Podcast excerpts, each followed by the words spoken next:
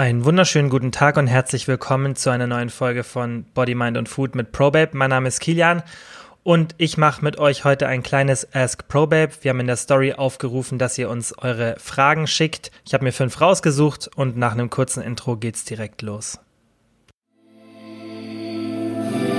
Body, Mind und Food mit ProBabe. Wir sind dein Podcast für ein gesundes Leben. Damit du in der Welt der Fitnessprogramme und Coaches nicht den Blick dafür verlierst, was dir wirklich gut tut, versorgen wir dich hier mit nützlichem Wissen und wertvollen Tipps für Körper und Geist. Viel Spaß beim Hören. Frage Nummer 1. Wie sinnvoll ist es, Kollagen zu supplementieren? Also da ist die Datenlage immer eindeutiger. Es ist noch nicht ganz klar, wie viel es wirklich bringt, aber es lässt sich vermuten, dass es wohl wirklich sehr, sehr positiv für die Gelenke und auch für eure Haut und eventuell auch die Haare ist. Also gerade Haut und Gelenke ja, sind einfach positiv äh, betroffen, wenn man Kollagen supplementiert oder eben durch die Nahrung genug Kollagen zu sich nimmt. Und ja, Kollagen ist ein Protein. Das wird normalerweise supplementiert in der Form von Kollagenhydrolysat. Und da ist auch ganz, ganz wichtig, dass wenn ihr das supplementieren wollt, was ich auf jeden Fall empfehle, also man muss es nicht machen, aber es wäre auf jeden Fall sinnvoll, denn die meisten nehmen über die Nahrung nicht genug Kollagen zu sich, also vermute ich mal. Ihr könnt ja auch einfach mal googeln, Kollagenquellen. Ja, das ist meistens irgendwas tierisches oder ähm, ja, wenn ihr irgendwelche Brühen, also die wirklich aus Knochen sind, zu euch nehmt und es auch regelmäßig macht, dass ihr eine, eine Suppenbrühe, die aus Knochen ist, zu euch nehmt, dann habt ihr vermutlich genug Kollagen. Alle anderen, die jetzt nicht so extrem viel von diesen Nahrungsmitteln, die viel Kollagen enthalten, in der Nahrung haben, da macht es schon Sinn, Kollagen zu supplementieren. Und da ist auch ganz wichtig, dass ihr, wenn ihr dieses Kollagenhydrolysat zu euch nehmt, dass ihr da genug zu euch nehmt und nicht ähm, irgendwelche Kapseln, die dann irgendwie ein oder zwei Gramm, wenn überhaupt haben, zu euch nehmt, sondern wirklich hohe Mengen von 10 bis 15 Gramm pro Tag. Also wenn ihr da wirklich einen positiven Effekt haben wollt bei dem Kollagenhydrolysat, dann solltet ihr auf jeden Fall einiges nehmen. Und was ich halt oft sehe, ist, dass in irgendwelchen Produkten, die dann ganz fancy beworben werden, wenn das ähm, ja irgendwo im Supermarkt zu finden ist oder in Drogeriemärkten oder auch man das irgendwie auf Instagram oder sonst wo sieht, dann sind da meist verschiedene Kombinationen von Inhaltsstoffen drin und Kollagen wird dann immer ganz groß beworben, aber die Menge an Kollagen ist halt viel zu gering, dass es dann wirklich einen positiven Effekt auswirkt, besonders wenn man dieses hydrolysierte Kollagen zu sich nimmt. Und da müsst ihr auf jeden Fall ein bisschen mehr zu euch nehmen und dann würde ich euch empfehlen, dass ihr euch da einfach so ein Pulver kauft. Das gibt's eigentlich überall. Die Qualität ist meistens auch die gleiche, weil das relativ leicht herzustellen ist. Und dementsprechend könnt ihr euch da auf jeden Fall so ein Pulver relativ günstig kaufen. Das ist natürlich auch dann viel, viel günstiger als diese Kapseln, die dann ganz wenig enthalten und die dann meistens irgendwelche nicht so sinnvollen anderen ähm, Inhaltsstoffe haben, die euch nicht wirklich da bisschen weiterbringen in dem, was ihr mit dem Kollagen erreichen wollt. Und wenn ihr da wirklich was für eure Gelenke und für die Haut tun wollt, was ich euch empfehlen würde, wie gesagt, dann nehmt da ein Pulversupplement und nehmt da 10 bis 15 Gramm pro Tag, wenn möglich. Klar, man kann auch 10 Gramm irgendwie drei, vier Mal pro Woche nehmen. Aber das ist, das ist das, was ich euch empfehle. 10 bis 15 Gramm jeden Tag, das wäre natürlich optimal. Und dann zurück zur Frage, ist es auf jeden Fall sinnvoll, Kollagen zu supplementieren? Die zweite Frage war, ist einen ganzen Tag Fasten ungesund? Also ich gehe jetzt mal davon aus, dass mit Fasten gemeint ist, dass man wirklich gar nichts isst. Und ganz wichtig beim Fasten, bitte trotzdem trinken. Also es gibt eigentlich keine wirklichen Vorteile, die ich jetzt kenne, wenn man das Trinken sein lässt. Und das würde ich auch nicht empfehlen aus gesundheitlicher Sicht. Das ist wirklich gefährlich auch, besonders wenn man es dann länger macht, jetzt über einen Tag oder vielleicht sogar zwei Tage. Dann ist es nicht so das Beste für euren Körper. Und das kann wirklich gefährlich sein mit dem Elektrolytehaushalt. Und ihr wollt ja was Gutes eurem Körper tun und das erreicht ihr nicht, wenn ihr eure Wasserzufuhr stark einschränkt. Also wenn ihr fastet, dann über die Ernährung. Und da ist auch wichtig, dass man sich überlegt, wieso faste ich? Es gibt ja dieses Intermittent Fasting, das habt ihr sicherlich schon mal gehört. Das ist eine ganz interessante Technik, ist jetzt aber nichts Besseres. Also es gibt da auch einige Studien dazu und die zeigen halt, dass es teilweise helfen kann, muss aber nicht. Das heißt, es kann helfen, den Hunger zu kontrollieren. Ihr werdet aber in der Regel nicht mehr Fettverlust haben. plus ihr setzt eure Muskulatur ein bisschen ähm, in ein höheres Risiko, dass die abgebaut wird, weil ihr einfach in einer längeren Zeit weniger mit Protein versorgt seid. Für die meisten Menschen ist das gar kein Problem. Wir sind ja alles Hobbysportler in Anführungszeichen. Und da ist es gar kein Problem, wenn ihr mal 16 Stunden kein Protein zuführt. Das ist ja die normale Fastenphase beim Intermittent Fasting. Und das ist gar kein Problem. Also ihr müsst da keine Angst haben, dass ihr jetzt Muskeln abbaut. Aber wenn man es jetzt wirklich so schwarz auf weiß auf dem Blatt Papier betrachten würde, dann wäre wär das auf jeden Fall ein Nachteil vom Inter Intermittent Fasting, dass man da ja diese Proteinzufuhr immer wieder unterbricht und somit die Proteinbiosynthese, die halt hauptsächlich verantwortlich dafür ist, dass ihr Muskeln aufbaut oder die in einer Diät erhaltet, nicht oft genug am Tag stimuliert. Es macht dann eben Sinn, die mehrmals pro Tag anzuregen und das ist natürlich ein bisschen limitiert, wenn ihr fastet. Aber wie gesagt, das ist wirklich in der Regel dann nur relevant, wenn ihr wirklich so die letzten Prozent rauskitzeln wollt und ich denke, die meisten von uns ähm, ja, wollen das nicht. Also ich will es nicht, obwohl mir ähm, der Sport wichtig ist und auch meine Ernährung, aber ich achte jetzt nicht auf diese letzten Prozent. Wenn ich jetzt zum Beispiel sagen würde, hey, Intermittent Fasting macht für mich viel Sinn und macht mir Spaß ähm, und ist gut in meinen Alltag integrierbar, dann würde ich sagen, okay, ich kann auf diese paar Prozent verzichten, aber habe dafür eine Ernährungsweise, mit der ich sehr gut meinen Hunger unterdrücken kann. Und das ist ja eigentlich das, wofür man Intermittent Fasting macht ja, dass man eben den Hunger gut kontrollieren kann, weil man einfach diesen, diesen Fastenzeitraum hat und dann kürzeres Zeitfenster, in dem man Nahrung zuführt und das führt dann dazu, dass man eben größere Portionen essen kann und einfach besser gesättigt ist. Es kann der Fall sein, funktioniert aber nicht für jeden. Also das ist einfach ein Tool, das man für sich ausprobieren muss. Das ist das eine, also das ist das Intermittent Fasting. Und jetzt die Frage, ob einen ganzen Tag Fasten ungesund ist. Das wäre jetzt ja eine extreme Form von Fasten. Kann man ja auch machen in dem Intermittent Fasting, dass man sagt, hey, ich mache so einen 23 oder 22 Stunden Fastenzeitraum. Und wenn ihr unter einem Tag seid, also unter 24 Stunden, dann würde ich sagen, ihr könnt es auch ohne Begleitung machen und ohne extrem viel Wissen, wenn ihr dann genug trinkt und dann auch genug esst in diesen ein bis zwei Stunden, ähm, dann könnt ihr das auf jeden Fall mal machen.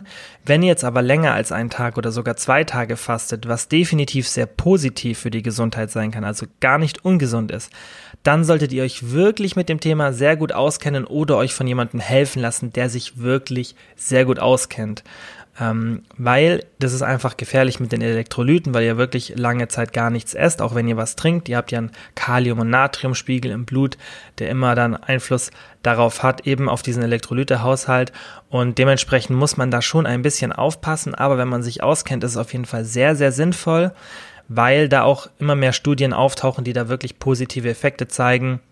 Es ist ein relativ komplizierter Mechanismus, können wir vielleicht auch mal hier ein bisschen ausführlicher behandeln.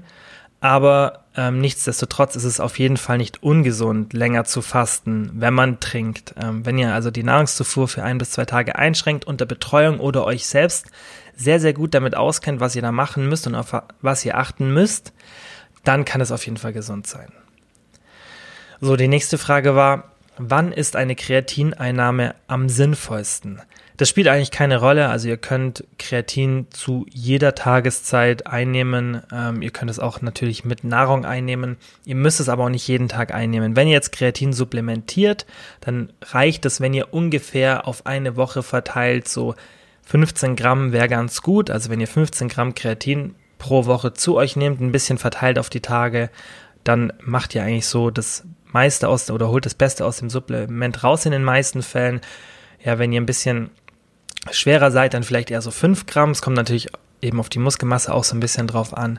Ähm, und wenn ihr eher ein bisschen leichter seid, dann könnt ihr mit 3 Gramm am Tag oder dreimal, also 3 Gramm in 5 Tagen, äh, könnt ihr damit gut fahren. Und dann ist eigentlich wirklich egal, wann ihr das zu euch nehmt. Also das spielt keine Rolle, irgendwie ob vor, nach dem Training oder währenddessen ähm, oder zu einer anderen Zeit. Das, da würde ich mir nicht so viel Gedanken machen. Und nochmal ganz kurz zu Kreatin, weil da ja viele Angst vorhaben. Es ist ein Mythos, dass sich Wassereinlagerungen unter der Haut entwickeln, wenn man Kreatin nimmt. Kreatin führt dazu, dass Wasser in die Muskelzelle gezogen wird und das führt dann dazu, dass die dass die Muskulatur allgemein ein bisschen praller eher wirkt. Und wenn die Muskulatur praller oder mehr allgemein mehr Muskelmasse da ist, dann führt es ja dazu, dass die Haut ein bisschen mehr Spannung bekommt. Das kann man sich eigentlich ganz gut vorstellen, wenn ihr mal irgendeinen Muskel am Körper anspannt, dann seht ihr, dass die Haut da gespannter ist und dann führt es eher dazu, dass es nicht so aussieht, als würdet ihr Wassereinlagerungen haben, weil das ist immer so ein Mythos bei Kreatin, aber im Endeffekt, wenn man es genau betrachtet, bewirkt es sogar eher das Gegenteil. Also die Haut wirkt weniger ähm, soft oder wie man das auch beschreiben möchte. Also da müsst ihr wirklich gar keine Angst haben. Im Gegenteil, Kreatin ist wirklich positiv, auch in Bezug auf eben diese Wassereinlagerungen, weil ein voller Muskel einfach eine optische Täuschung erzeugt oder die Haut einfach besser spannt sozusagen und dann das alles ein bisschen straffer wirkt und deshalb kann Kreatin auf jeden Fall Sinn machen. Muss man nicht nehmen, ist jetzt auch kein Rieseneffekt, aber da es so günstig ist und relativ ähm, simpel einzunehmen ist und in der Regel auch gar keine Nebenwirkungen hat, wenn man ganz normales Kreatinmonohydrat nimmt, was ich auch empfehle, ja, dann gibt's ähm, wirklich einen, einen, großen Benefit und ihr habt wenig Kosten und wenig Risiko sozusagen, eigentlich bis gar kein Risiko. Die nächste Frage. Was unterscheidet Probabe von anderen Kalorienzähl-Apps? Das ist natürlich ein großer Unterschied, denn wir sind kein Kalorienzähler per se. Der Kalorienzähler ist eine Funktion, die wir in der App haben. Und Probabe ist eigentlich eine App, die euch unterstützt beim Erreichen eurer Ziele. Das heißt, wenn ihr zum Beispiel Muskeln aufbauen wollt, Fett verlieren wollt oder einfach euer Gewicht halten wollt, dann könnt ihr das alles mit der Probabe App machen. Und was wir euch da an die Hand geben, ist eben eine App, die euch ganz viel Hilfe auf dem Weg ähm, bereitstellt sozusagen. Das heißt, ihr habt einen Chat, da könnt ihr uns schreiben. Das heißt, wenn ihr Fragen habt oder irgendwie gerade nicht weiter wisst, dann helfen wir euch da. Dann habt ihr ganz, ganz viele Rezepte, sind mittlerweile über 700 Stück. Ihr habt einen Meal Planner, der anhand eurer Kalorienvorgaben euch die Rezepte vorgibt. Die könnt ihr natürlich dann immer durchswitchen, wie ihr das wollt und dann könnt ihr die Rezepte des Meal Planners in euer Tagebuch übernehmen oder ihr übernehmt nur eins oder zwei. Ähm, das ist eine sehr, sehr sinnvolle Funktion. Dann gibt es Trainingspläne, Trainingsvideos, ihr habt ein riesen Restaurantverzeichnis, falls ihr mal auswärts essen seid und nicht wisst, was ihr da essen sollt. Dann gibt es ganz viele exklusive Dokumente, die ihr sonst nirgendwo findet, in denen wir euch einfach Wissen vermitteln und ganz, ganz viele andere Sachen noch ähm, die da so in der App versteckt sind. Auf jeden Fall ist die App ein Diäthelfer oder Muskelaufbauhelfer und nicht nur ein Kalorienzähler. Der Kalorienzähler ist natürlich eine sinnvolle Funktion, die in der App ist, aber wenn ihr das vergleicht jetzt mit normalen Kalorienzählern, die ihr so im App Store findet, dann haben die logischerweise, da die ja auch oft kostenlos sind, viel, viel weniger Funktionen. Die haben halt den Kalorienzähler und ihr seid dann auf euch selbst gestellt. Und bei uns bekommt ihr Hilfe. Ihr könnt ja allein mit echten Menschen, also ihr schreibt da wirklich mit uns im Chat mit uns kommunizieren und uns Fragen stellen und wir helfen euch. Und was ganz, ganz, ganz wichtig ist noch, wir passen eure Kalorienzufuhr an und das machen normale Kalorienzähler-Apps. Also ich kenne keine einzige. Ähm, die machen das nicht und wir passen eure Kalorienzufuhr entsprechend eurer Fortschritte an. Das heißt, wenn ihr mal irgendwie an ein Plateau kommt während der Diät und es läuft einfach nicht mehr so gut, dann können wir eure Kalorien anpassen und das machen wir auch, damit ihr eben weiter Fortschritte macht. Und das ist ein ganz, ganz wichtiger Faktor, denn eine Diät normalerweise wird immer so laufen, dass ihr irgendwann die Kalorienzufuhr verändern müsst. Ihr werdet selten eine Diät machen, in der ihr einfach alles gleich lasst. Ihr fangt an, rechnet euch eine Kalorienzufuhr aus für die Diät und dann startet ihr in der Diät und dann ähm, ja, macht die Diät fertig und dann ist wieder vorbei. In der Regel stößt man irgendwann an ein Plateau, weil der Stoffwechsel sich einfach ein bisschen anpasst, euer Gewicht sinkt, der Aktivitätslevel sinkt und so weiter. Ganz viele Faktoren spielen da eine Rolle und dadurch muss man dann eben schauen, hey, gehe ich ein bisschen runter mit den Kalorien, gehe ich vielleicht mal hoch, mache ich mal eine kurze Pause. Bei solchen Sachen helfen wir euch eben mit der ProBab App, rechnen euch das aus und sind da immer euer stetiger Begleiter, damit ihr eben, wenn ihr an so ein Plateau stoßt während einer Diät, damit ihr da durchbrecht und es dann wieder danach genauso wie davor weitergeht und damit man auch eben danach einen Jojo-Effekt vermeiden kann. Lauter solche Sachen, da sind wir eben euer Begleiter mit der ProBab-App und das ist natürlich ein Riesenunterschied von Kalorienzähler-Apps und ähm, ihr könnt einfach mal vorbeischauen auf unserer Website probab.de. Da könnt ihr auch noch den Rabattcode ProBabe10 benutzen, dann bekommt ihr nochmal 10% Rabatt. Ihr habt außerdem eine 7 Tage Testversion, dann könnt ihr euch erstmal die App anschauen, ob es euch überhaupt gefällt, mal mit uns im Chat schreiben, ob das so ist, was ihr euch vorstellt und dann seht ihr auf jeden Fall den großen Unterschied zu den Kalorienzähler-Apps. So, und jetzt zur letzten Frage, die auch sehr, sehr häufig kommt und ähm, da hoffe ich, dass ich euch auch so ein bisschen helfen kann, weil da auch immer noch viele Mythen unterwegs sind. Und zwar, wie werde ich Zellulite los? Und da ist ganz, ganz wichtig, dass man da ein bisschen von der Einstellung sich verändert und nicht eher denkt, okay, wie kriege ich die Zellulite los, sondern eher, wie akzeptiere ich die Zellulite? Denn die Wahrheit ist einfach, dass Zellulite bei den meisten Frauen einfach auftritt. Und das, was ihr irgendwo auf Instagram oder sonst wo sieht, das sind dann ähm, Situationen, in denen man die Zellulite vielleicht nicht sieht bei ganz vielen Personen, aber die ist fast bei jedem da. Und die ist auch bei vielen Frauen da, die einen sehr niedrigen Körperfettanteil haben. Und es liegt einfach an der genetischen Veranlagung, wie da die Haut bei Frauen strukturiert ist und auch das Fett und wie die Fettverteilung ist. Ähm, und das führt dann einfach zur Zellulite. Das ist jetzt wirklich schwierig für mich zu beschreiben, ähm, wie das optisch dann aussieht, also was da so diese Strukturen in der Haut sind. Ähm, ihr könnt euch das vorstellen wie so ein, so netzartig ein bisschen und ähm, dann drückt eben die Fettschicht da durch und das führt dann optisch zu diesen kleinen Dellen. Aber das ist ganz normal, also das ist nichts irgendwie, was nur jetzt du hast, wenn du gerade zuhörst. Ähm, falls du das hast, es hat eigentlich so gut wie jeder. Natürlich kann man ein paar Sachen machen, damit die Zellulite nicht mehr ähm, so hervorsticht. Aber die Zellulite an sich kriegt man ja so nicht weg, weil das einfach an der Beschaffenheit der Haut und wie gesagt an der Fettverteilung liegt. Und deshalb ist eher wichtiger, dass man versucht, von diesem Schönheitsideal wegzukommen. Und ich weiß, ähm, dass es vermutlich nicht so leicht ist, ähm, sich da loszureißen es gibt ja auch, äh, gerade jetzt ich als Mann kann ja auch sagen, es gibt ja auch für Männer Schönheitsideale, wo man ähm, sich theoretisch losreißen kann. Und ich weiß natürlich, das ist auch nicht so leicht. Also deswegen, ich verstehe das, dass man da nicht sofort sagen kann, ja, ich lebe jetzt halt damit.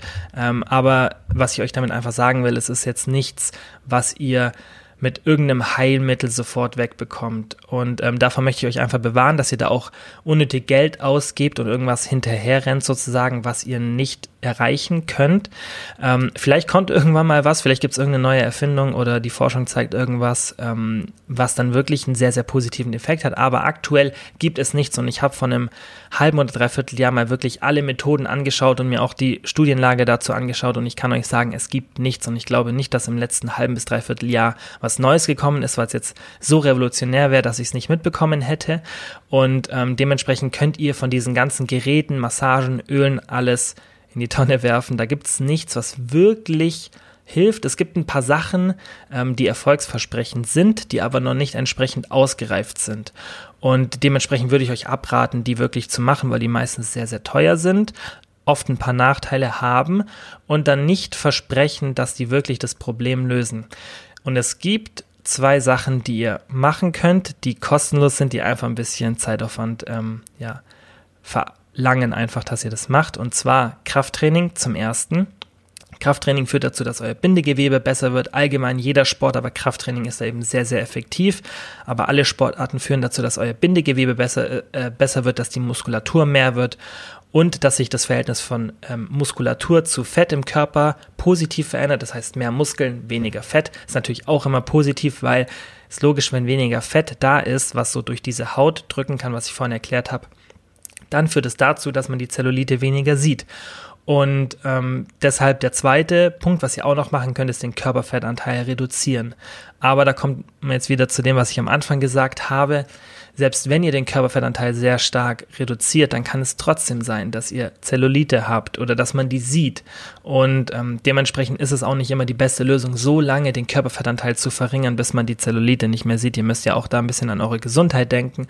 Ähm, aber generell kann man auf jeden Fall sagen, dass der Körperfettanteil umso geringer umso weniger sieht man die Zellulite. Also das ist wirklich was, was man machen kann, ähm, dass man den Körperanteil versucht ein bisschen zu verringern, also einfach eine Diät macht.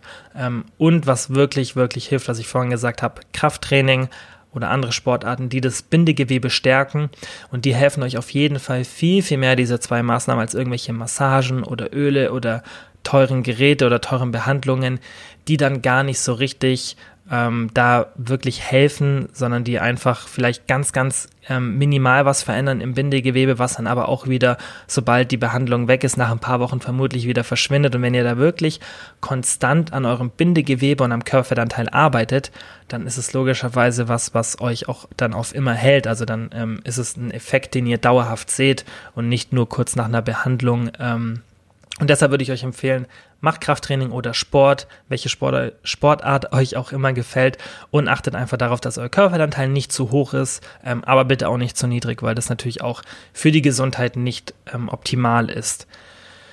So, das waren alle Fragen für heute. Ich hoffe, es hat euch gefallen. Ähm, ihr könnt die Fragen immer am Sonntag in unserer Story stellen, da posten wir das immer und dann könnt ihr für die Person, die dann den Podcast aufnimmt oder wenn wir zu zweit sind, ähm, eure Fragen stellen, dann beantworten wir die. Wenn die nicht drangenommen werden, dann stellt sie einfach beim nächsten Mal, da wir das ja hier häufig machen und dann irgendwann kommt sie sicher dran, die Frage. Und dann danke ich euch jetzt fürs Zuhören. Ähm, ja, und bis zum nächsten Mal. So, das war's für heute auch schon wieder. Vielen, vielen Dank wie immer fürs Zuhören. Es würde uns mega freuen, wenn ihr den Podcast positiv bewertet oder einfach nur mit Freunden oder Familienmitgliedern teilt, dass mehr Leute von dem Podcast ja einfach erfahren. Und wenn ihr Fragen zu ProBabe habt oder unsere Hilfe wollt beim Erreichen eurer Wohlfühlfigur, dann schaut doch einfach auf unserer Website vorbei www.probabe.de. Falls ihr Fragen dazu habt, schreibt uns gerne auf Instagram eine DM oder kontaktiert uns auf den anderen tausend Möglichkeiten, die wir euch bieten, dass ihr mit uns in Kontakt tretet und dann bin ich ganz, ganz sicher, dass wir euch dabei helfen können, eure Ziele zu erreichen.